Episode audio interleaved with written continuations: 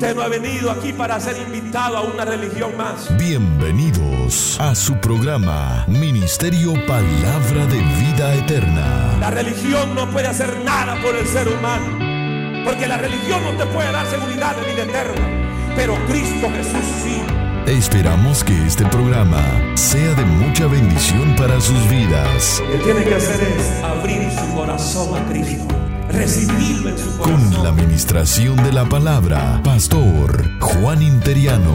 Cristo es el camino, Cristo es la verdad, Cristo es la salvación, Cristo es la vida eterna, Cristo es el pan de vida, Cristo es el único redentor. A Él sea la gloria. Si lo cree, levante las manos y déle gloria al Señor.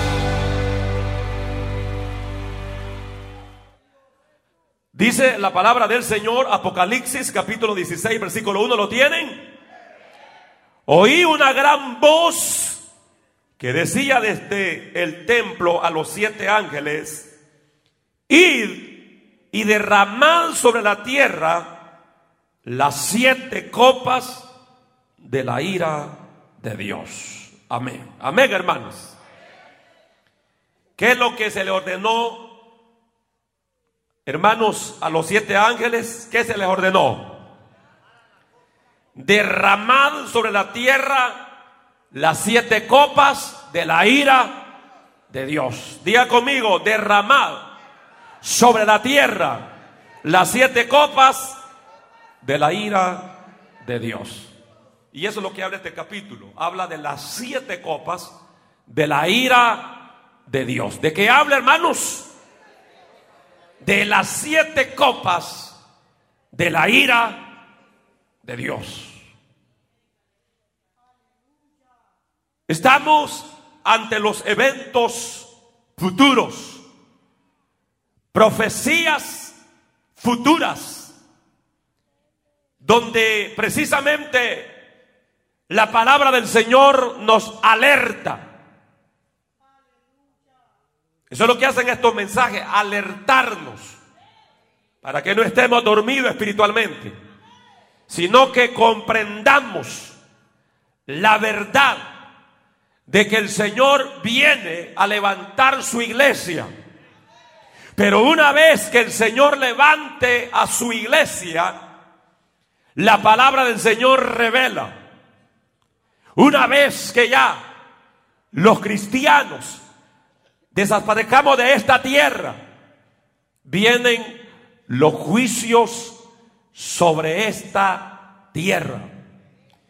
Se da inicio después del rapto de la iglesia lo que es la gran tribulación. Tiempo de angustia para Jacob, para los que se queden.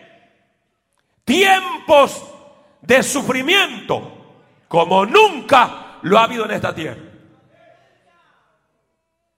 De manera, amados hermanos, que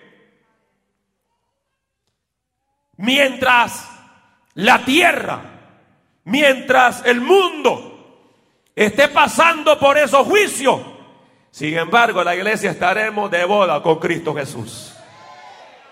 Oh, yo pensé que me iban a gritar con más fuerza hacia amén, hermano. Mientras aquí estén cayendo los juicios apocalípticos, la iglesia estaremos de boda con Cristo Jesús en los cielos. Si tiene esa promesa, apláudele fuerte y diga amén, amén.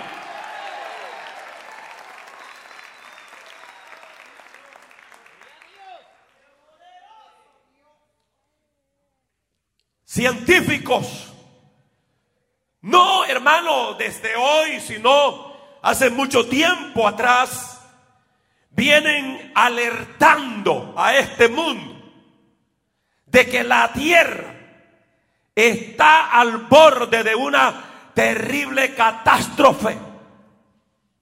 Y es algo, dicen los científicos, que nadie puede evitarlo. Y la misma tierra gime por ser redimida. Porque el hombre lo que le ha transmitido a la tierra solo es violencia, solo es maldad, solo es pecado. Y como seres humanos somos seres condensados de energía.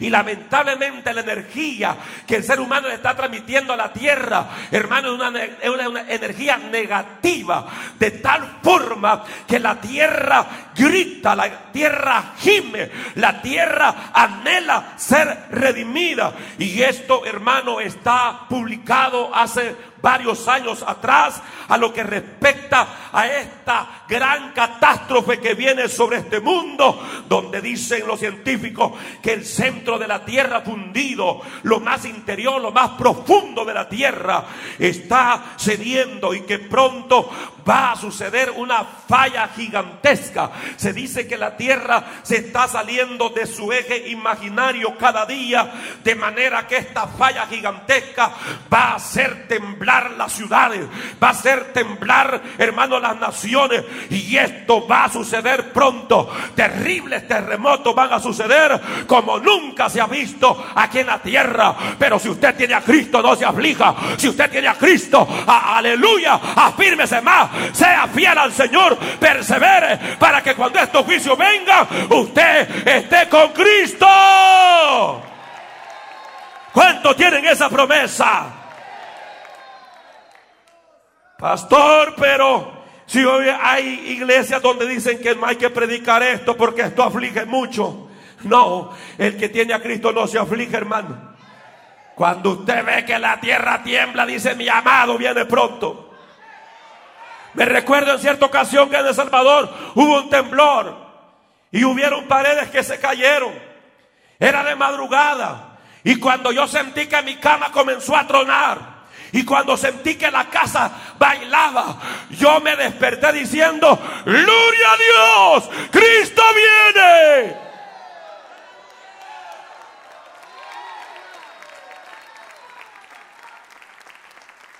Los que estaban en casa, papá y mamá, mis hermanos, no se despertaron del, del, temblor, se despertaron del grito del loco, aleluya, que estaba durmiendo, porque así tenemos que estar, aunque esté dormido. Pero si siente que algo está vislumbrando, que se está acercando, nuestro amado Salvador, despierta y da gloria a Dios, da gloria a su nombre, da gloria a Él, aleluya.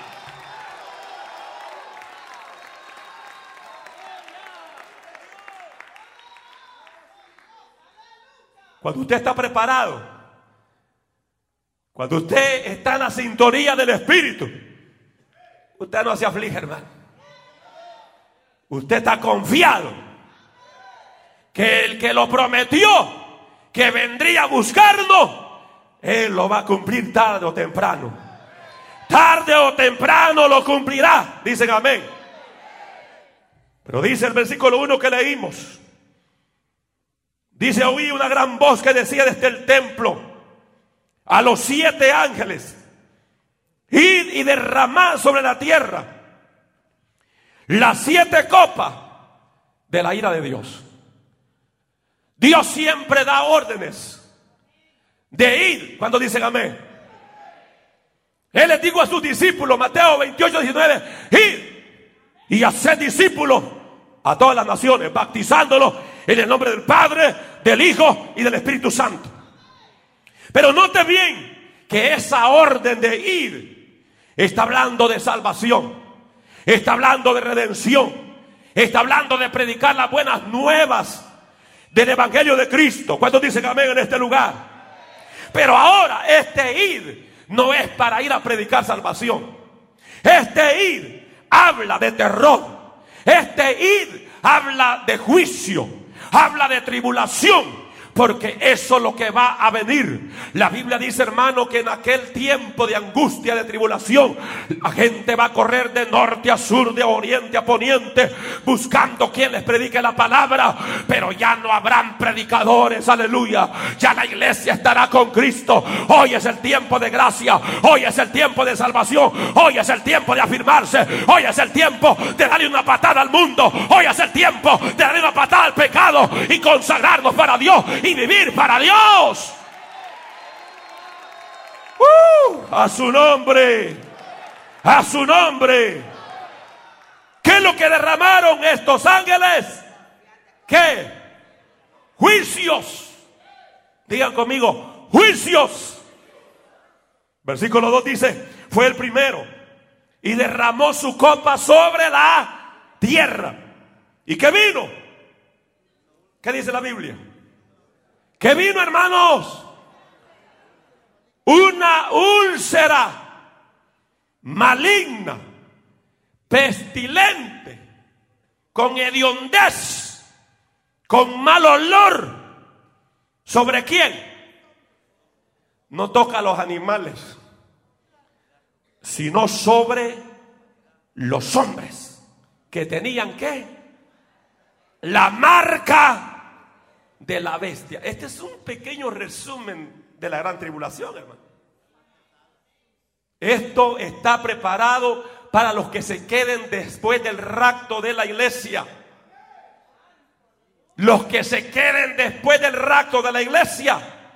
Usted no va a poder comprar ni vender si no tiene la marca de qué? De la bestia, del anticristo. Estamos aquí, hermano. Los veo como asustados a ustedes. La vida era parte física. Depende de comprar y vender. Más de comprar. Es decir, que a una persona que no se deje poner la marca de la bestia, no podrá comprar ni vender. Eso sabe cómo lo llamo yo. Muerte en vida. ¿Y usted cómo va a poder comprar leche? Pues. Porque usted sabe que el que se pone la marca de la bestia, ya ese no tiene perdón de pecado. Ese no tiene salvación. Te la pusiste, vas para el infierno. Te condenaste para siempre. Hello. Eso dice la Biblia. Entonces una persona que, que, quiera salvarse en la gran tribulación, porque te voy a probar por la palabra, que en la gran tribulación también gente se salva, pero mira el precio que hay que pagar. Tienes que huir de ponerte la marca de la bestia. Y al no tener esa marca, no vas a poder comprar leche para tus niños, no vas a poder comprar agua, no vas a poder comprar comida, nada, absolutamente nada. Qué silencio, hermano. ¿Ah? Será terrible. Sin embargo, hoy uno dice, ser cristiano es tremendo, ¿qué cuesta? No cuesta, hermano. En la gran tribulación, si va a costar perseverar. En la gran tribulación va a ser difícil porque si no te dejas poner la marca de la bestia, no vas a poder comprar ni vender y vas a morir decapitado y te van a tomar y te van a agarrar a quitarte las uñas, la piel y te van a ir quitando toda tu piel de tu cuerpo por pedazos y te van a matar en una tortura terrible y te van a decapitar. ¿Sabes qué? No te quedes a la gran tribulación. Mejor si estás apartado, venga Cristo. Si estás apartado, reconcíliate con el Señor antes que sea demasiado tarde.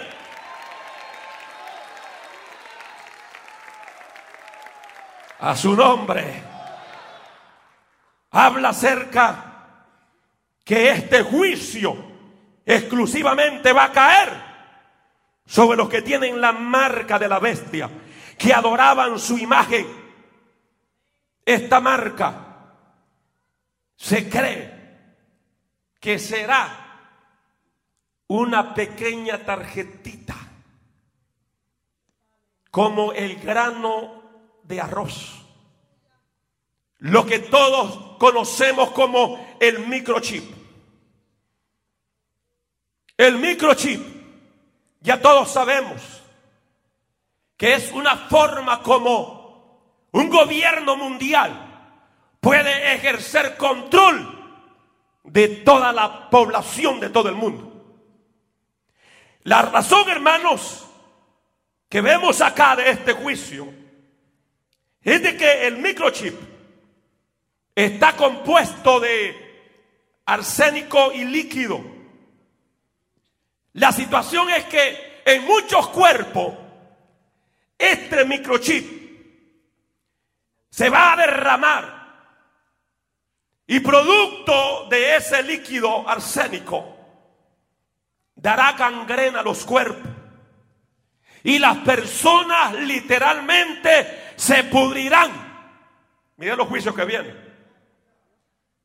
Es decir, que estas úlceras serán por causa de la marca de la bestia. Y el que recibe esta marca jamás será perdonado por Dios. Y no solo eso, sino que se pudrirá en vida. Dice la Biblia que son una úlcera fea, una llaga podrida maloliente. La Biblia lo señala que es peor que la lepra, peor que el cáncer, peor que el SIDA. Estas úlceras van a convertir a los hombres en inútiles, inválidos, porque perderán parte de los miembros de su cuerpo.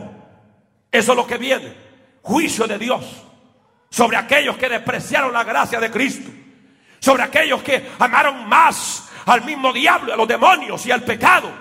Y la gente cree que nunca va a recibir castigo, juicio. Pues la Biblia dice que sí. Pero hoy tiene la oportunidad, amado amigo, de escapar de los juicios que vienen. Hoy tienes oportunidad de escapar del mismo infierno. Cristo está aquí para salvarte. Cristo está aquí para perdonarte. Cristo está aquí para darte vida y vida en abundancia. Si lo cree, confírmalo, iglesia. El versículo 3 habla que el segundo ángel derramó su copa sobre, ¿sobre dónde? El mar. Y este se convirtió en, ¿qué dice la Biblia? En sangre como de muerto. Y murió todo ser vivo que había en el mar. Nosotros comprendemos bien que el mar cubre la mayor parte de la tierra. Hay más mar que tierra. Ahora, ¿se imagina usted el mal olor que habrá en el mar a causa de todos los animales muertos? Es decir, producido por este juicio. Nadie va a poder navegar en los mares. Nadie podrá ejercer la pesca en el mar. Los playeros no tendrán playa para ir a bañarse. Quién va a ir a querer ir al mar si el mar está convertido en sangre como de muerto? El mar tiene usos muy importantes, hermanos. Su función muy importante. El mar provee alimento. El mar es uno de los pulmones más importantes de la tierra. Pero cuando estos juicios caigan, es terrible, hermano, lo que va a sufrir el ser humano. Por eso, si usted está en dos aguas, hoy afírmese con el Señor. Si usted no se ha definido servirle a Cristo, sírvale al Señor. Entréguese de todo corazón, porque lo que viene es algo terrible para aquellos que desprecian el amor de Dios, para aquellos que se apartan de Dios. Pero lo que viene para los hijos de Dios, que estamos esperando su glorioso retorno, es algo maravilloso, es algo hermoso. ¿Cuánto lo creen conmigo, hermano? Y sigue la Biblia narrando. En el versículo 4 dice, el tercer ángel derramó su copa sobre los ríos y sobre la fuente de las aguas. ¿Y se convirtieron en qué? En sangre. El mar convertido en sangre. Los ríos, es decir, toda la fuente de las aguas potables convertidas en qué? En sangre. ¿Usted quiere vivir en un mundo así? Eso es lo que viene. Eso es lo que viene. Pastor, nos está metiendo miedo. No, te estoy diciendo lo que la Biblia dice.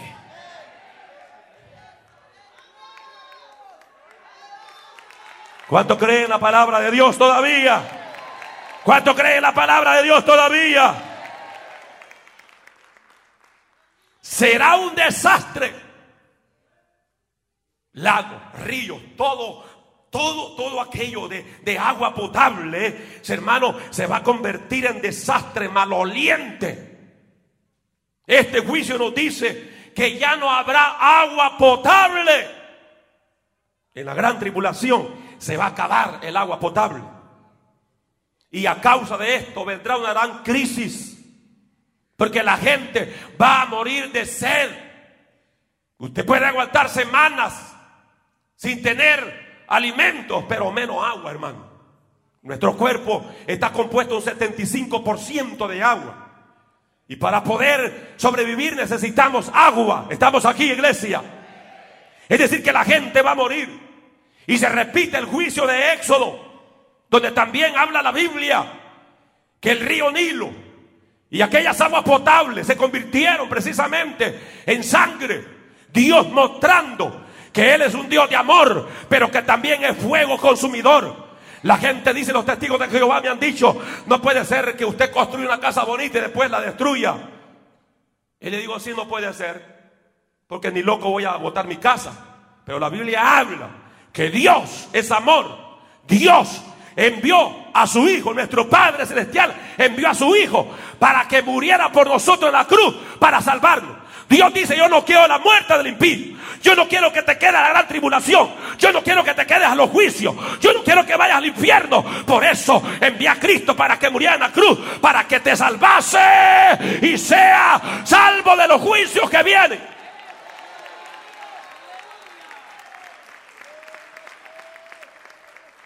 Dios ha provisto el medio de escape de salvación. Pero también la Biblia dice que Dios es fuego consumidor. La Biblia dice que la paga del pecado es muerte. Hoy la gente se burla. Y cuando uno le predica el evangelio, la gente dice, no, es que son locos. Locos son los que se quedan en la gran tribulación. Los cuerdos vamos para arriba. Los alentados con Cristo vamos para el cielo. Cuando dicen amén, amén, amén, amén, amén.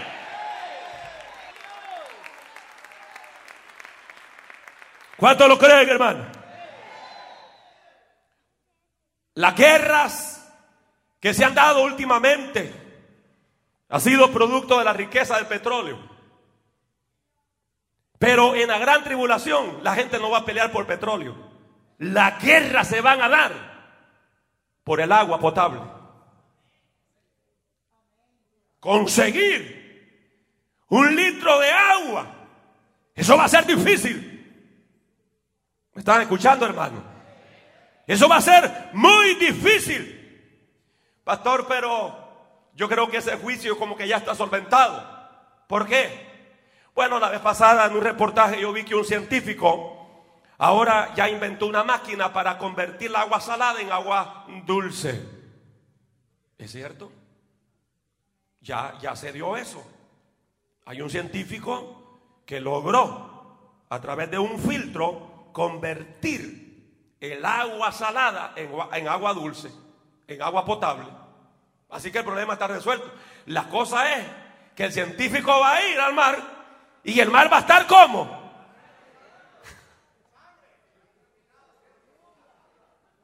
Está desarmado. Porque aunque el hombre quiera escapar de los juicios de Dios por su inteligencia, por su cabeza de alfiler, no le va a funcionar. Aquí el único refugio se llama Jesucristo, el Hijo de Dios.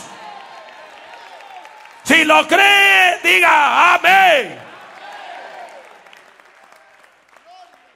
A su nombre. ¿Cuántos se quieren quedar a, la gran tribulación? Póngase de pie. Versículo 5 dice, y oí al ángel de las aguas que decía, justo eres tú, Señor. Porque todo lo que Dios hace es justo, hermano. El que eres y que eras, el santo, porque ha juzgado estas cosas. ¿Por qué usted cree que Dios es justo al derramar estos juicios? Porque Dios le ha dado tiempo a la humanidad que se arrepienta. Amigo, usted que está aquí, si se queda la gran tribulación, Usted no podrá escudarse en aquel día diciendo, Señor, eres grosero, Señor, eres injusto, porque me está dando todo esto juicio. El Señor te va a decir, te dio oportunidad, estuviste en un servicio, escuchaste que vendían juicio y no te arrepentiste. Por lo tanto, yo sigo siendo justo, dice el Señor. ¿Cuántos creen que Dios es justo? Que Dios ha dado tiempo a la humanidad para que se arrepienta de sus pecados. Dios ha dado oportunidad. Él ha dado tiempo a esta humanidad, hermano. Dios ha sido paciente. Si usted tuviera el control de todo esto, o yo, ya tiempo hubiéramos quemado a toda la humanidad. Sí, con solo un hermano que se ponga medio tarado, medio loco. Usted le dan ganas de decirle, Señor, manda fuego, pero no para que lo avise. Pero Dios es paciente. Diga conmigo, Dios es paciente. Porque Él no quiere que nadie se pierda, sino que todos procedan a qué? Al arrepentimiento. Y el versículo 6, vamos rápido. Dice, por cuanto derramaron la sangre de los santos y de los profetas. Toda esta gente que se rebeló. Y toda esta gente que mataron a los predicadores, a los profetas de Dios. Dice, dice la Biblia, también tú le has dado a beber sangre, pues se lo merecen. Porque Dios te va a dar lo que tú quieres. Tú quieres ser carnal, Dios te va a dar carne. Si no, preguntémosle a los israelitas. Querían carne, querían carne. ¿Qué les dio Dios? Les dio carne. Le envió una tormenta de godornices, hermano, que, que eso, dice la Biblia, que era un juicio. Comían y comían y no se llenaban. Y comenzaron hasta tirarla por la nariz. Y se morían. Porque Dios te da lo que tú quieres. Si tú quieres infierno, eso se te va a dar. Tú quieres gran tribulación, eso se te va a dar. Pero también si tú quieres salvación, quieres perdón, quieres vida eterna, Cristo también te da eso hoy mismo. Aleluya. Alguien puede alabar la gloria de Dios.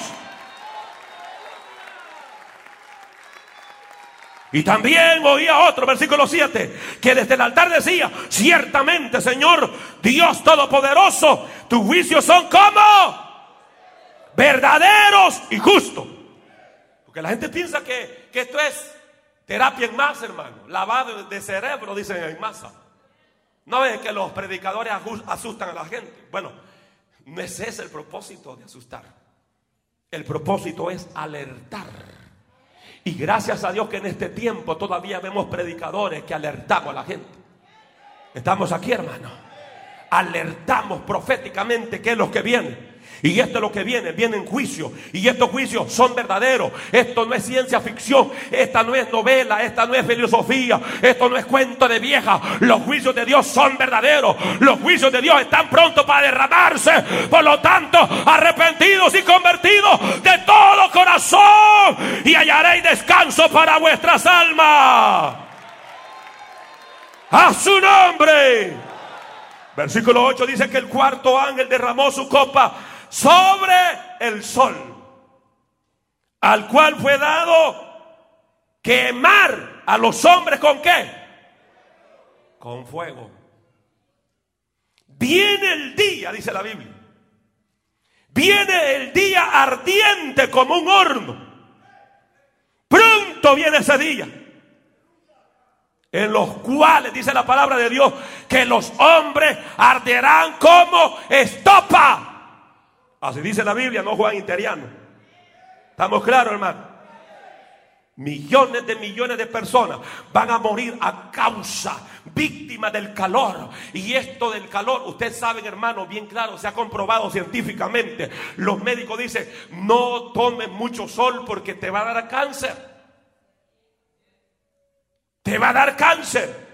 Entonces decir que esta gente, por el calor del sol, van a sufrir de cáncer en la piel y van a morir a través de esos juicios. No es eso lo que Dios quiere para la humanidad. No es eso lo que Dios quiere para usted, amigo. No es eso lo que Dios quiere para usted, hermano, que no se ha definido en servirle al Señor, en serle fiel a Dios. Lo que pasa que todo lo que el hombre sembrare, eso mismo también segará. Y la gente va a sufrir todos estos juicios. Y dice el versículo 9, y los hombres se quemaron con el gran calor. Y note bien, blasfemaron el nombre de Dios. Que tiene poder sobre estas plagas. Y no se arrepintieron para darle gloria. Es tremendo, hermano. Uno, cualquier, uno, uno puede decir, o cualquiera puede decir, wow, esto es para que la gente se volque a Dios, esto es para que la gente se arrepienta. Pero dice la Biblia que aún así, lo que van a hacer es blasfemar en contra de Dios. Y no se van a arrepentir. Pero hoy mejor usted arrepiéntase. Si usted no se ha arrepentido de sus pecados, hoy arrepiéntase. Pastor, alguien me trajo. No, no fue ese alguien, fue el Espíritu Santo que te trajo. Porque Dios te ama. Porque Dios quiere salvar tu alma. Dios quiere perdonar tus pecados. Dios quiere librarte de estos juicios. Estos juicios son justos y verdaderos. Pero también justos y verdaderos son las promesas de Dios. Que si usted se arrepiente y acepta a Cristo como su Salvador, usted será salvo. ¿Cuántos lo creen conmigo? ¿Cuántos lo creen conmigo? Y el quinto ángel, versículo 10 dice, derramó su copa sobre el trono de la bestia y su reino se cubrió de tiniebla y mordían de dolor sus lenguas. ¿Por qué viene este juicio directamente hacia el trono de la bestia? Porque mucha gente estará confiando en el anticristo. Mucha gente estará confiando en el falso profeta. Mucha gente estará diciendo la verdad. La solución era el diablo. La solución era los demonios. Pero ahora Dios muestra que el Todopoderoso se llama Jesucristo. El que tiene el control de todas las cosas se llama Jesucristo. Y que un día también el mismo diablo será juzgado. Aleluya. Y lanzado al lago de fuego. Mientras nosotros estaremos en gloria con el Cordero.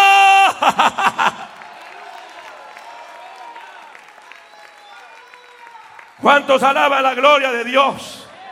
¿Cuántos alaban? Alaba al Señor por unos minutos y alábalo, alábalo.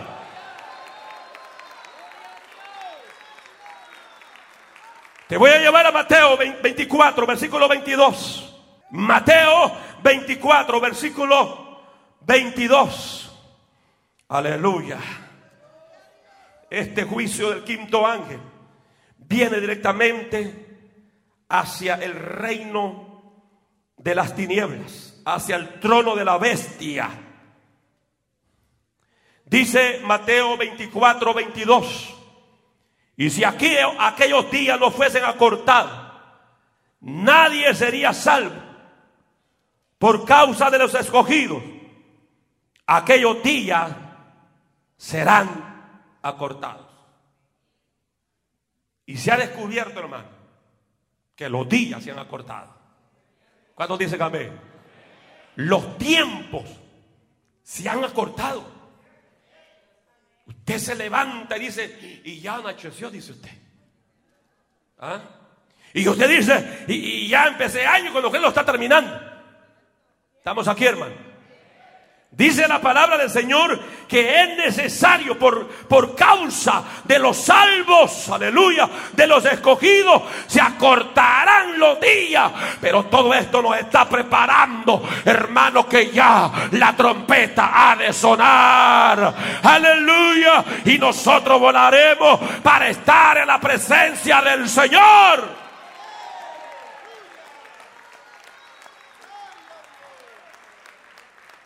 Este juicio del quinto ángel que habla acá es una manifestación de la agonía física, mental, el impacto que esto va a causar al anticristo, el desaliento de los hombres al ver su debilidad y al ver la debilidad de su líder, porque el anticristo se va a presentar como la solución para el mundo la única esperanza.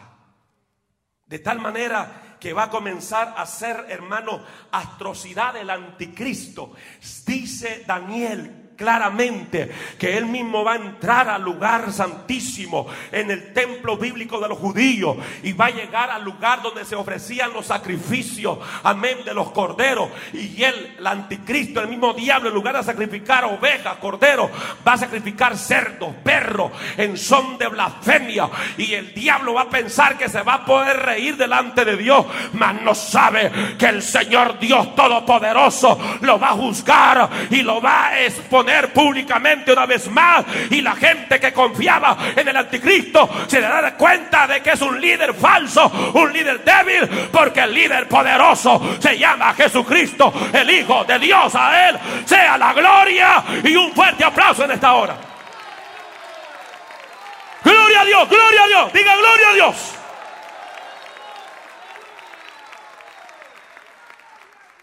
Y blasfemaron, versículo 11 contra el Dios del cielo por sus dolores y por sus úlceras y no se arrepintieron de sus obras. Qué tremendo, hermano. Lo que hacen es culpar a Dios esta gente. Culpan a Dios por su situación. Cuando el Señor dijo bien claramente, ¿cómo usted va a culpar a Dios en aquel día si usted se queda? ¿Cómo usted lo va a culpar? Si Dios nos ha venido hablando, hermano. ¿Cómo usted, amigo, va a culpar a Dios? Si hoy se predica el Evangelio por radio, televisión, internet, hermano, por todos los medios. Dios ha advertido que el que creyere y fuere bautizado, este será qué? Y el que no cree, ¿qué será? Condenado. Si usted es una palabra de Dios, ¿cómo en aquel día usted va a poder culpar al Señor? Dios ha dado la enseñanza claramente. Y él dijo, no vayan a aceptar. Si se queda en la gran tribulación, te dice el Señor, no acepten la marca de la bestia. ¿Cuántos se quieren quedar, hermano? ¿Cuántos se quieren quedar a la gran tribulación? ¿Cuántos los queremos ir con Cristo?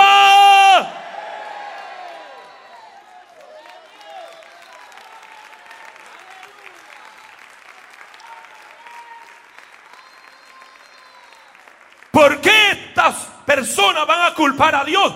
Porque el corazón del hombre es corrupto, el corazón del hombre es perverso, el corazón del, hombre es malo. Que aún los juicios más terribles, más ardientes, no afectan su actitud de espíritu o conducta. Yo me recuerdo que una vez me invitaron a orar por una persona que se estaba muriendo de cáncer. Y me dijo, pastor, vaya a predicar el Evangelio. Y está bien, vamos a ir a predicarle. Y llegamos. Y ya el médico le había dicho que le quedaban tres días de vida. Y cuando le prediqué el Evangelio, me dijo esta persona, voy a pensarlo bien, me dijo. Y, ¿Y qué le pasa a usted? Le dije yo. Que ya no, le dieron la noticia clínicamente de que nada más tres días le quedan. Ya no hay tiempo. Ya no hay tiempo. Amigo, ya no hay tiempo. Pero que hay personas que cuando se da el llamado dicen, déjeme pensarlo. Ya no hay tiempo. Estamos en tiempo extra. Estamos en tiempo extra, ya todo se ha cumplido. Aleluya. Si el Señor no ha levantado a la iglesia, si los juicios no se han desatado, es por la misericordia de Dios. Es porque Dios es paciente, no queriendo que nadie se pierda.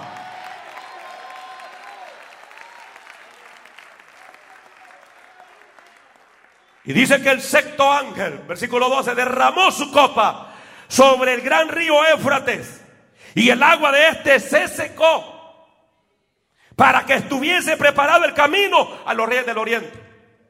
Investigue, hoy uno puede investigar, investigue qué está pasando con el río Éfrates.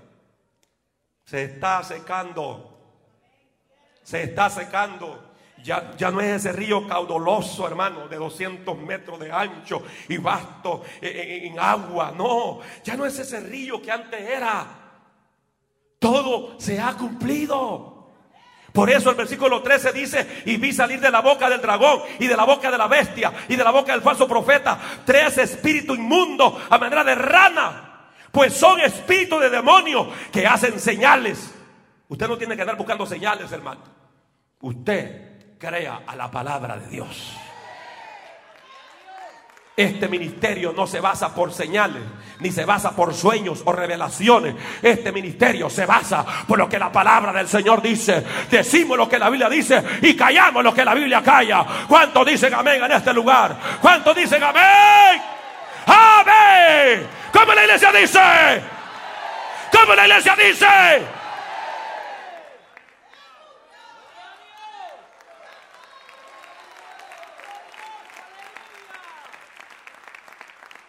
Y van a los reyes de la tierra en todo el mundo para reunirlos a la batalla de aquel gran día del Dios Todopoderoso. Y los reunió en el lugar que en hebreo se llama Armagedón. Armagedón. La gran batalla de los siglos se le llama. La batalla de Megido. Esta guerra. Y no solo esta guerra, hermanos, es producto de los demonios. Toda guerra Toda guerra, escuche bien, es ordenada por los demonios. Cuando vemos, cuando vemos nación contra nación, son demonios. Cuando vemos esos conflictos internos en una población, en una nación, hermano, son demonios. Los demonios son los responsables de tanta violencia. Los demonios son los responsables de tanta destrucción.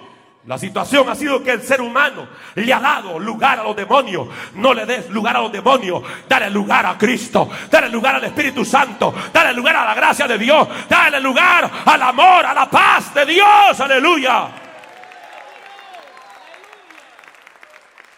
Pero todo el intento del anticristo, toda esta guerra que vemos acá, hermanos, la objetividad, la finalidad del anticristo es destruir a Israel, la nación de Israel, el pueblo de Israel. Hay que entender los tratos. Una cosa es el trato de Dios con Israel y otra cosa es el trato de Dios con la iglesia. ¿Estamos aquí, hermano? ¿Cuándo? ¿Cuándo nació Israel? ¿Cuándo nació, hermanos? ¿Cuándo lo vemos nacer? ¿Ah? Cuando Dios lo saca de la esclavitud de Egipto. ¿Estamos aquí? Se establece, se establece este pueblo. ¿Cuándo la iglesia nace? ¿Cuándo la iglesia nace? ¿Ah? La iglesia, para que lo entienda mejor, cuando Eva nació, Eva nació cuando operaron a Adán de su costilla. De su costado salió quién? Eva. La iglesia, ¿sabe cuándo nace? Cuando Cristo muere en la cruz y se le rompe el costado y del costado sale agua y sangre para el abacro de vuestros pecados. Ahí nació la iglesia. La iglesia nace cuando Cristo muere en la cruz. La iglesia nace cuando Cristo venció al diablo, a los demonios y la muerte. Cuando Él resucitó al tercer día. La iglesia nace cuando Cristo asciende a los cielos. La iglesia nace cuando viene el Espíritu Santo en el día del Pentecostés.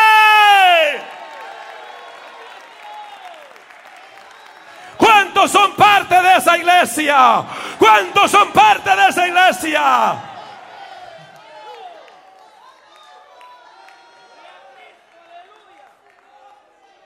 Mi próximo tema va a ser la iglesia no tiene por qué pasar la gran tribulación. Dile que está a tu lado, no te quedes que esto se puso bueno, dile. Te voy a probar por la palabra.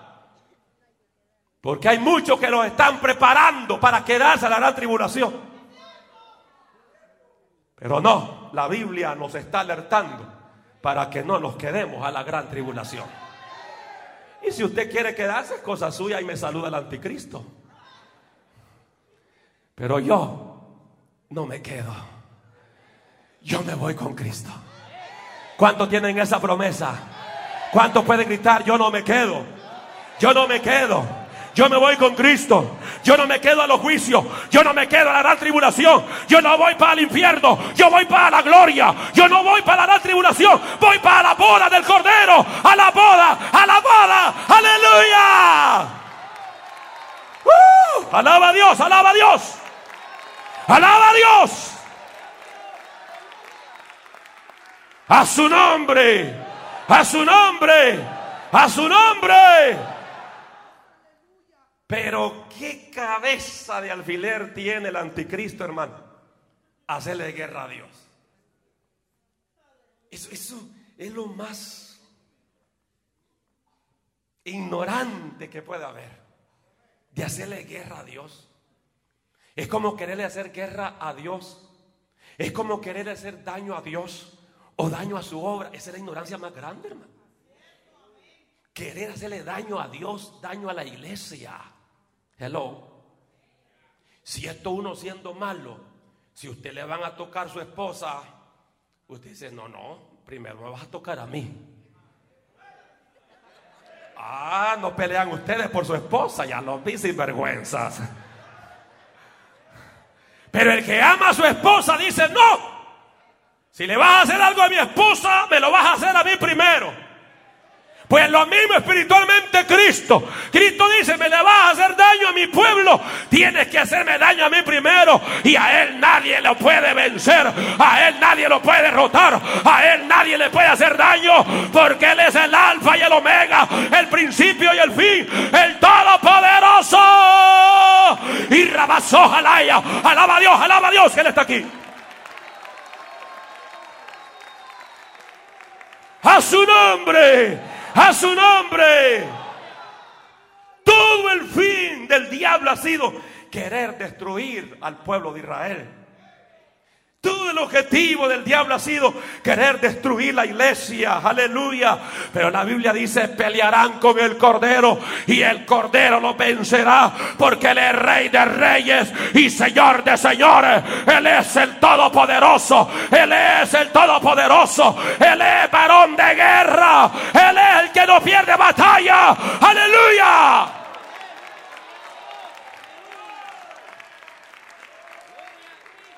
¿Cuántos lo creen conmigo, hermano? Y ya estamos finalizando. Versículo 17 dice, el séptimo ángel derramó su copa por el aire. Y salió una gran voz del templo del cielo, del trono, diciendo, ¿qué dijo este ángel? Hecho está. Hecho está. Están consumados los juicios de Dios. Hecho está. Pero más me gustaría que pensáramos lo que Cristo expresó en la cruz del Calvario. Consumado es. Hecho está. Culminada está la salvación, dijo Cristo.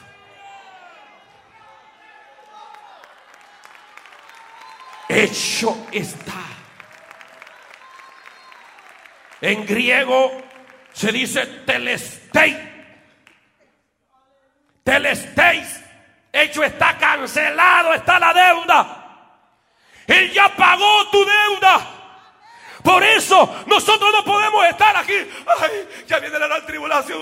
No, Él ya nos salvó de la ira venidera. Él ya nos salvó de los juicios. Él ya nos salvó del infierno. Somos salvos por su gracia. Si usted es salvo por su gracia, levánteme la mano y diga: Aquí está un salvo. Aquí está un salvo. Por la gracia de Dios, soy salvo. Soy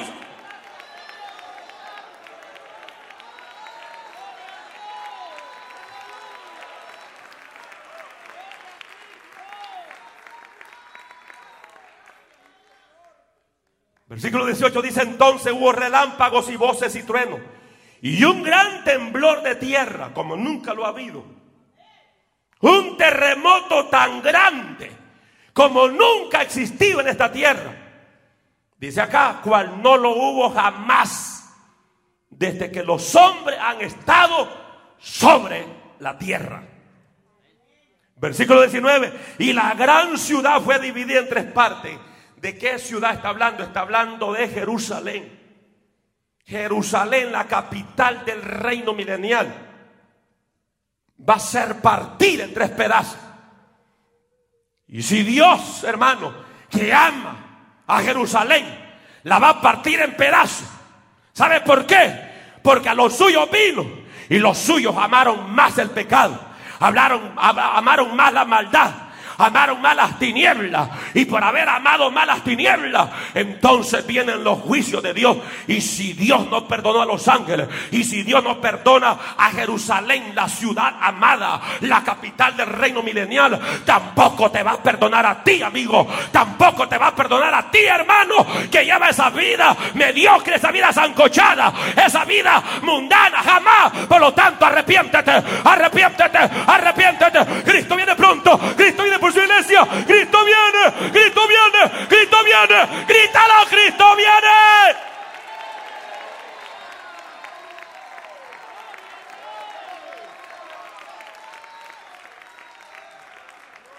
Y las ciudades de las naciones cayeron, parte de Europa.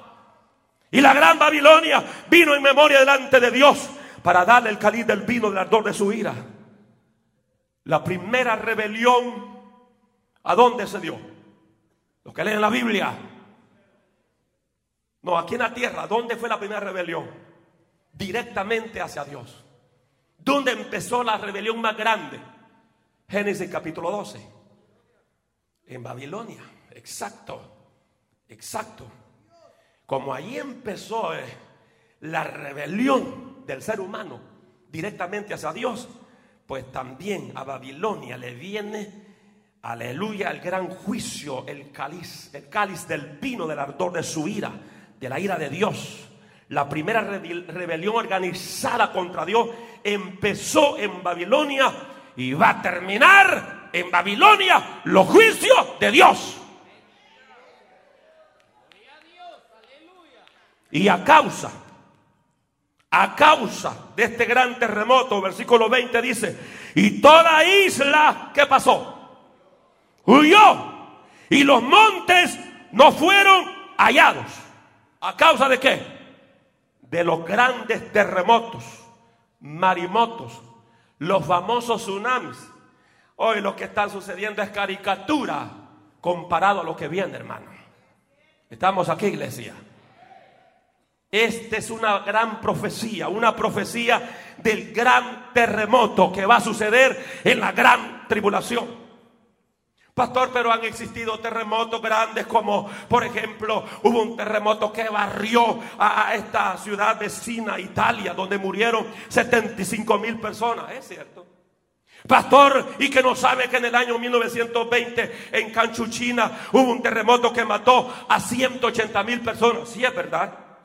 Y en el año 1923, usted no sabe que Tokio, Japón, fue barrida también con un terrible terremoto que mató a 143 mil personas. Sí, es cierto.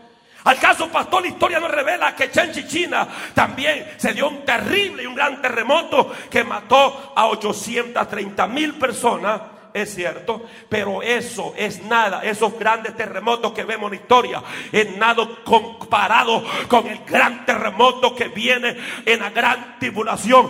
Viene la última agitación catastrófica sobre esta tierra, viene la última agitación sobre esta tierra, vienen terremotos como nunca han existido en esta tierra. Y todo lo que estamos viendo de los terremotos, tsunamis, marimotos y todas estas cosas lo están anunciando que Cristo viene pronto por su iglesia que es necesario escapar de los juicios terribles que vienen sobre este mundo. Hoy es día de salvación, hoy es día de redención, hoy es día de escapar de los juicios terribles que vienen. Los cristianos levantan las manos y dan gloria al Eterno.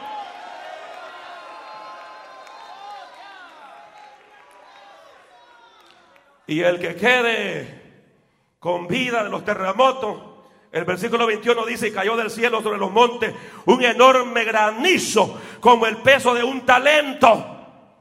Y los hombres blasfemaron contra Dios por la plaga del granizo, porque su plaga fue sobremanera grande. El granizo, hermano, es del peso, un talento equivale a 40 kilos.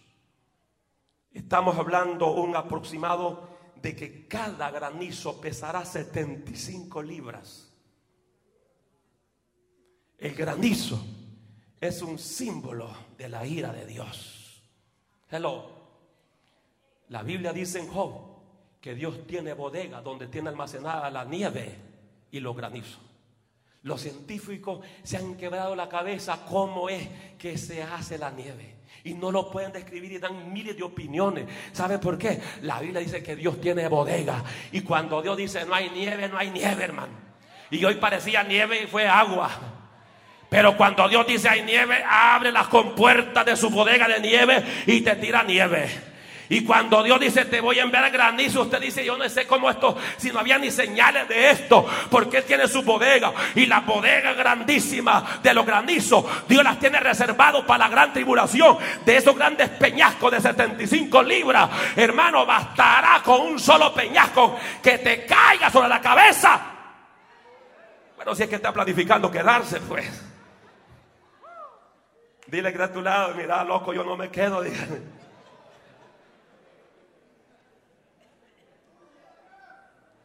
¿Cuántos se quieren quedar, hermanitos? Porque yo el domingo pasado lo vi, bien indeciso a ustedes. Como más decidido a quedarse, lustrándole los zapatos al anticristo. Pero ahora creo que vale la pena afirmarnos con Dios.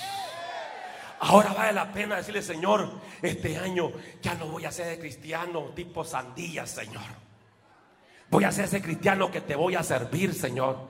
Y si me nombra en un privilegio, Señor, lo voy a aceptar. Y voy a ser fiel. Y voy a ser puntual. Y te voy a servir con todo el corazón. Alguien puede alabar la gloria de Dios en este lugar.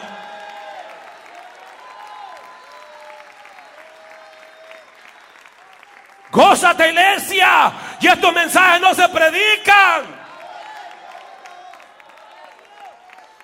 Yo me recuerdo que fui a predicar a una iglesia en San Salvador y el pastor me dijo, miren, me dijo, queremos ahí mensajes de motivación, cuidado, tocar el pecado, el infierno, el diablo, eso déjalo tranquilo, me dijo.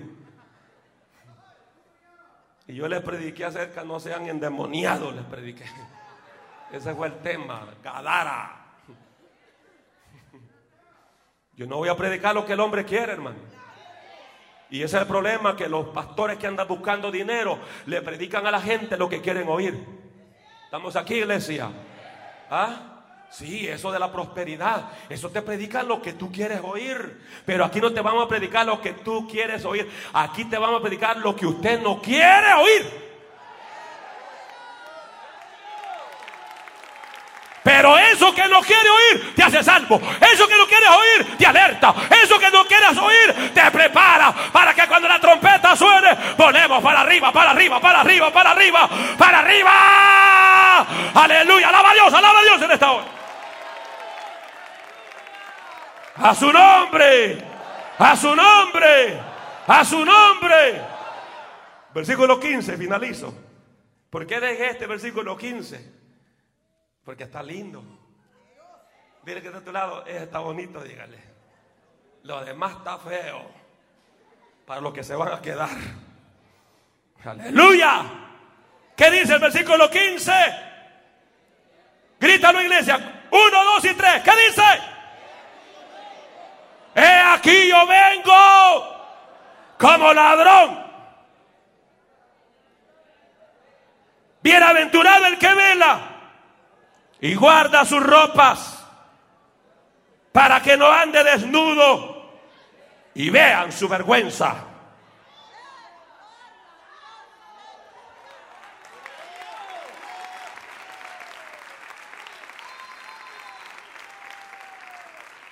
He aquí, ¿quién hablando? Cristo Jesús, yo vengo como ladrón. No estés esperando un correo electrónico, no estés esperando un mensaje de texto por WhatsApp, Marayu.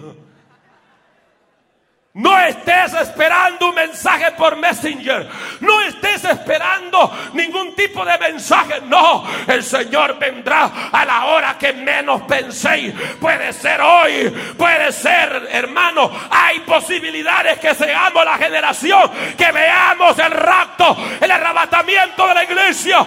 La iglesia, el Espíritu dice, y el Espíritu y la iglesia dice: Ven, Señor Jesús, ven, te estoy esperando.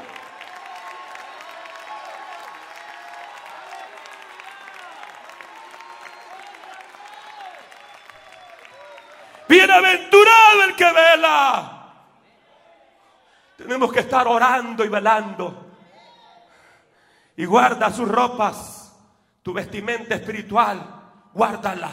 No la manches con el mundo, no la manches con el pecado, no la manches con la maldad, para que no andes desnudo y vean tu vergüenza. Iglesia, iglesia, el Espíritu Santo, iglesia, te dice, tiene que estar preparada, iglesia. Prepárate si no estás preparado, porque Cristo viene pronto. Cristo viene ya.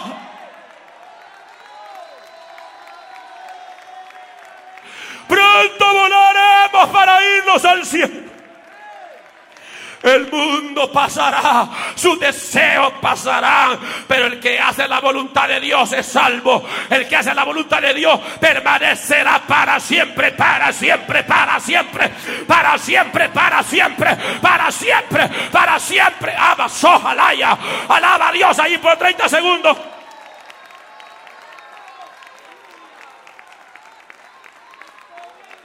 No seas un cristiano más del montón. No seas un más, un cristiano más. No seas un hipócrita más como los de la prosperidad. Que eso solo piensan en dinero, en dinero, en dinero. El, dinero, el dinero y pacta con Dios y, quiere que tu suegra se salve, traiga mil dólares, pacte con Dios. Quiere que sus hijos se salven, traiga 500 dólares, pacte con Dios. Señor, reprenda al diablo.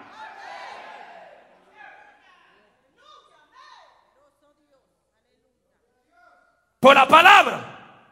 El hombre no puede pactar con Dios. ¿Qué dije, hermanos? El hombre no puede pactar con Dios.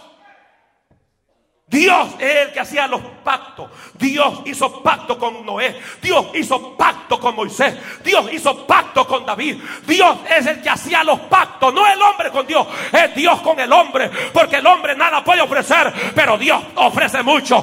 Dios es el dueño del oro y la plata. Dios no necesita mil dólares podridos tuyos. Dios no necesita 500 dólares tuyos. No, Él es el dueño de la riqueza. Él es el dueño. A alguien viene a predicarle en esta hora. A Amazo, alaya. A Amazo, alaba a Dios, alaba a Dios.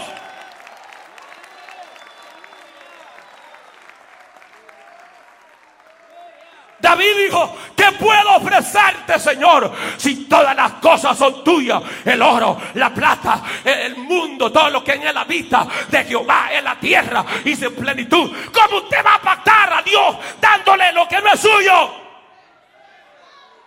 Si usted tiene dinero es porque Dios se lo ha dado. Si usted tiene oro es porque Dios se lo ha dado. Estamos aquí, hermano.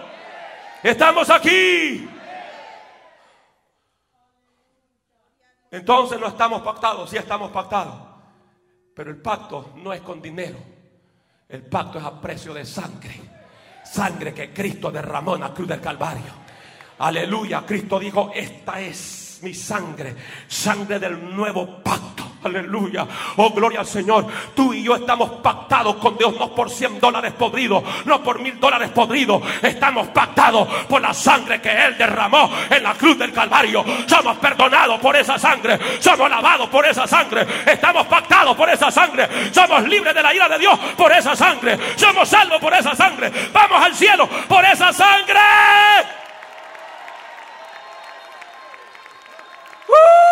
¡Uh! Si estás contento, alábalo. Mis amigos y hermanos descarriados, el final de la historia de este mundo pecador no es nada agradable. Por eso hoy arrepiéntase de sus pecados. Por eso hoy sea salvo de estos juicios y del infierno mismo. La iglesia no va a ver todo esto. Estoy hablando de la iglesia genuina. La iglesia verdadera no va a ver esto de la gran tribulación. Estaremos mientras aquí estén los bombazos y el caos y los grandes terremotos y la isla desapareciendo. Lamentablemente se dice científicamente que todo Centroamérica va a desaparecer. Y las islas van a desaparecer. Cuba, Puerto Rico, Santo Domingo y todas las islas van a desaparecer. Eso dice la Biblia, no lo digo yo. Amén. Por lo tanto, amigos, si usted quiere escapar de los juicios del infierno mismo, acepte a Jesús como su Salvador personal y salvo será. ¿Cuántos lo creen conmigo? ¿Cuántos lo creen conmigo? ¿Cuántos lo creen conmigo? ¿Cuántos lo creen conmigo en esta hora? Aleluya. ¿Cuántos creen que Cristo salva? ¿Cuántos creen que Cristo perdona? ¿Cuántos creen que Cristo viene pronto? Aleluya.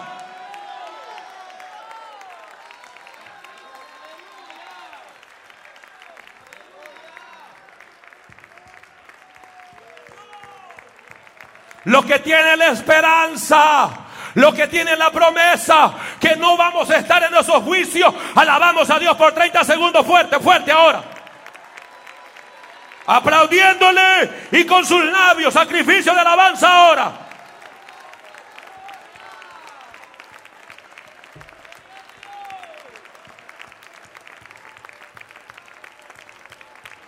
Aleluya. Nadie se mueve en esta hora. Estamos en el momento más decisivo de este culto. Nadie se mueve de este lugar. Cierre sus ojos en esta preciosa oportunidad. Y queremos rápidamente hacer un llamado a aquellos que nos escuchan por la radio, televisión, por la red cibernética, que están aquí y no tienen seguridad de salvación.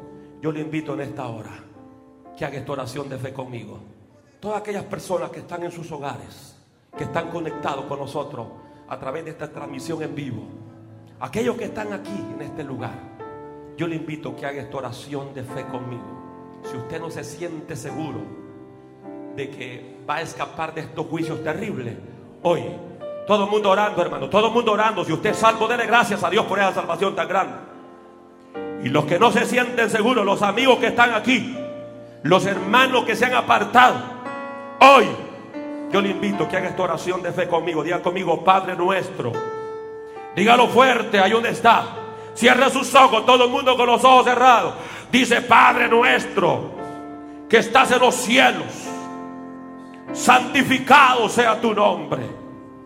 Te doy gracias en esta hora porque he entendido este mensaje de alerta de los juicios que vienen sobre esta tierra. Pero ahora yo acepto a Jesús como mi Salvador personal. Confieso a ti, Señor, todo pecado, el más grande como el más pequeño, y públicamente te recibo como mi Salvador personal. Te recibo como mi amo, como mi Dios, como mi Salvador. Gracias por amarme. Gracias por salvarme. Gracias por darme vida eterna, Señor. Dele gracias a Dios. Dile gracias, Jesús, porque moriste por mí. Gracias por reconciliarme con el Padre. Gracias. Gracias, Señor. Gracias. Gracias. Dele gracias a Dios. Todos los salvos damos gracias a Dios. Y dígale, papito, gracias porque me has salvado.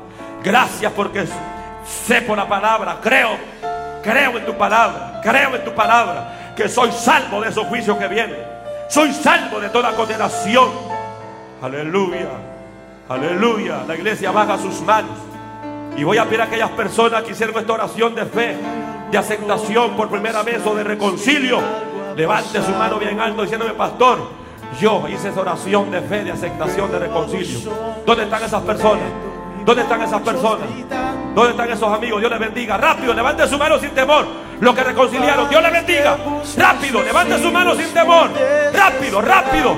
Reconcilió, aceptó. Rápido, levante su mano. Levante su mano. Dios le bendiga a usted también. Allá atrás, levante su mano. Dios le bendiga a usted también. Rápido, rápido, rápido. Dios le bendiga, Dios le bendiga las almas que ya están pasando. Aleluya. Aquellas personas que hicieron esta oración de fe, que levantaron sus manos, los diáconos se acercan y me lo traen aquí. Yo quiero orar personalmente. Dios te bendiga, hija. Dios te bendiga, hijo. Rápido, avanza. Pronto será demasiado tarde. En ese lugar donde estoy yo me gozo de calma. Vamos iglesia, muévete, muévete. Diácono, muévete, muévete, muévete, muévete. No me obligas a nadie, pero acércate. Dios te bendiga, hijo.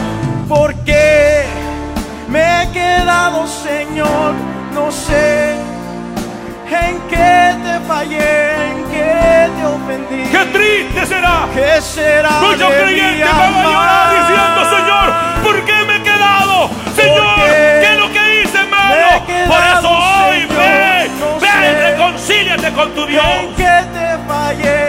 ¿En qué te ofendí? Dios bendiga, Dios bendiga las ¿Qué almas que siguen pasando. Los juicios vienen ya, los juicios van a ser derramados. Pero hoy la salvación está siendo predicada.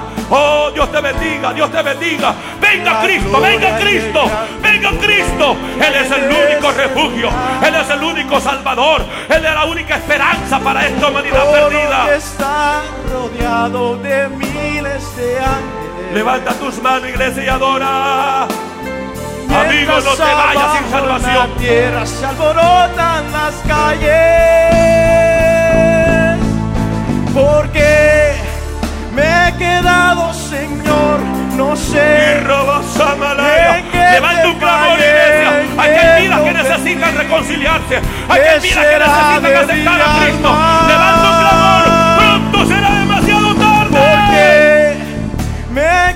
Señor, no sé en qué te fallé, en qué te ofendí. Venga ¿Qué Cristo.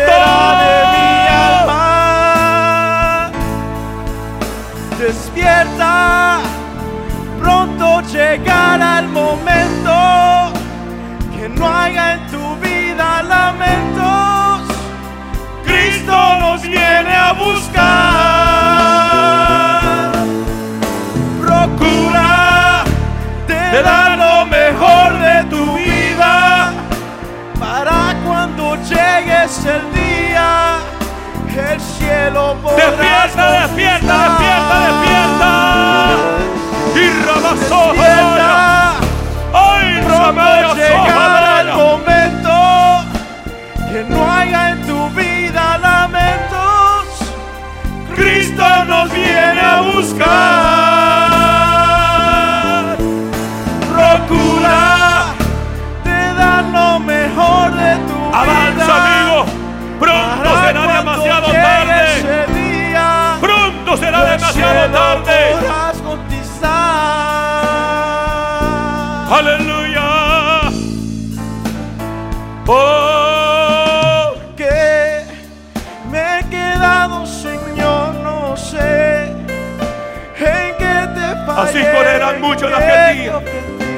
Llorando, diciendo, ¿Qué Señor, ¿por qué me quedé? ¿Por qué me quedé? ¿Por qué me quedé? ¿Por qué? ¿Por qué? Porque me he quedado, Señor, no sé en qué te fallé, en qué te ofendí. ¿Qué será de mi alma? Alguien más que en esta hora está sintiendo el llamado del Señor. Alguien más en esta hora. Estos son mensajes proféticos. Son mensajes de alerta. Yo estoy para eso como pastor. No estoy para hacer dormir tu conciencia. Estoy para alertarte por la palabra. Alguien más que sabe que necesita reconciliar su vida con el Señor. Alguien más que quiera aceptar a Jesús como un Salvador, pase corriendo. Pase corriendo. Pase corriendo. Yo voy a dar 10 segundos más por el tiempo. 10 segundos más. En estos 10 segu- segundos usted puede salvar su alma. En estos 10 segundos usted puede echar mano a la vida eterna. Usted puede echar mano a la vida eterna. Qué lindo que hasta los niños están pasando, hermano. Eso me impacta el corazón a mí. Porque el Evangelio es tan práctico, tan sencillo, que hasta los niños lo entienden. Si los niños lo entienden, ¿cómo no, no lo van a entender los viejos? Si los niños lo entienden, ¿cómo no lo va a entender usted, señorita joven? Dios te bendiga, hijo. Dios te bendiga. Rápido, rápido, rápido. Venga Cristo, venga Cristo, venga Cristo, venga Cristo. Afírmate. Este año no es un año para jugar más al Evangelio. Este año no es un año más para jugar a la iglesia. Este año es para firmarnos, iglesia. Este año es para firmarnos. Este año es para servirle al Señor. Este año es para vivir para Dios. Vamos a orar ya por estas vidas. Ocho segundos, rápido. Ocho segundos. Ocho segundos puede salvar tu alma. Siete segundos. Siete segundos. Dios te está llamando en esta hora. Seis segundos. Dios te está llamando en esta hora. Dios te está llamando. Cinco segundos. El Señor quiere perdonar tus pecados. Cuatro segundos. El Señor quiere darte vida eterna. Tres segundos. Dos segundos. Dos segundos puede salvar tu alma. En dos segundos puedes ponerte a cuenta con Dios. Él te ha traído no para condenarte. Él te ha traído para salvarte. Él te ha traído para restaurarte. Él te ha traído para darte vida. Un segundo. Último, último llamado. Un segundo. ¿Quién en un segundo quiere salvar su alma? Rápido. Salga corriendo de su silla. Salga corriendo ahora. No te sientes seguro de salvación. Ven corriendo a Cristo ahora. Ven corriendo a Cristo. Hoy Dios te está llamando. Hoy Dios te está llamando. Pare que buscan sus hijos muy desesperados. Parece que aquel que un día se anunció ha pasado. Yo no me encuentro en la tierra, estoy separado.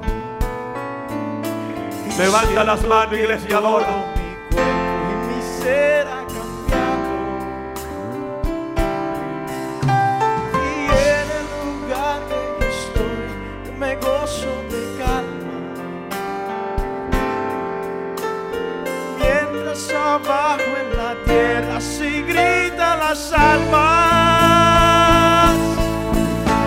Porque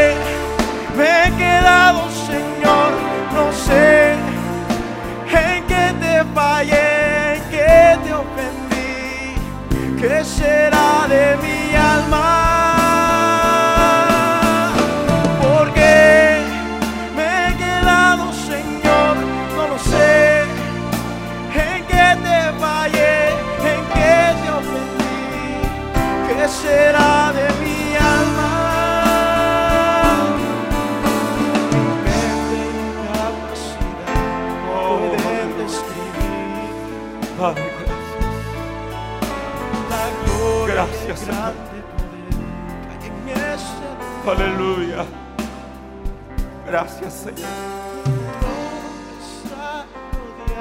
Los que han pasado aquí al frente en esta hora. Yo sé que ustedes ya oraron. Pero digan conmigo, Señor Jesús. Los niños y todos los que han pasado aquí al frente dicen, Señor Jesús, te doy gracias porque moriste por mí en la cruz del Calvario. Gracias por amarme. Gracias por salvarme. Gracias por perdonar mis pecados. Gracias por salvarme de la ira venidera que viene sobre esta tierra. Gracias Señor. Abro mi corazón para que lo llene de tu presencia. Entra a mi corazón, amado Espíritu Santo. Te ofrezco mi cuerpo como un templo tuyo ahora. Gracias. Gracias. Gracias por reconciliarme con el Padre. Gracias, mi Jesús. Dale gracias a Dios en tus propias palabras. Dale gracias. Gracias, Señor. Gracias por la restauración. Gracias por el perdón. Gracias. Gracias, Señor. Gracias. Gracias, Padre. Gracias. Gracias, Señor. Gracias. Dale gracias a Dios, hija. Su sangre te ha perdonado. Su sangre te ha limpiado. Dale gracias a Dios, hijo. Dale gracias a Dios. Dale gracias a Dios porque su amor ha sido derramado sobre su vida. Dele gracias a Dios. Dele gracias a Dios. Dele gracias a Dios. Dele gracias a Dios. Dele gracias a Dios. Dele gracias a Dios. Dele gracias a Dios. Dele gracias a Dios. Dele gracias. Gracias. Señor, gracias por perdonar a estas niñas. Gracias por darle esa convicción de pecado. Padre, gracias por perdonar a este varón. Gracias por salvarlo. Gracias, Señor, por restaurar a mi hermana. Gracias, gracias. En el nombre de Jesús, gracias. Gracias, oh Dios. Gracias, Señor. Gracias, Señor amado. Gracias. Gracias. Levante sus manos dile, Señor, gracias. Esta es la misericordia de Dios, hermano. Esta es la bondad de Dios. Por eso, iglesia, vamos a movilizarnos. Hermano, y más que nunca tenemos que evangelizar. Hoy más que nunca tenemos que predicar. Si nos hemos identificado como una iglesia que buscamos las almas perdidas, hoy más que nunca lo vamos a hacer. Aleluya. Próximo domingo, yo pido que cada uno de ustedes traiga un amigo, hermano. Traiga un amigo. Hay una unción de salvación. Hay una unción de salvación. Aleluya. Aleluya. Levante su mano y dele gracias a Dios. Dele gracias. Dele gracias. Gracias. Mi corazón se conmueve cuando veo esto. Mi espíritu se estremece cuando veo el amor de Dios. Cuando veo las vidas aquí derramando lágrimas, hermano, recibiendo la misericordia de Dios. Esto me conmueve, me impacta. Y esto es lo que anhelamos. Amén, líderes.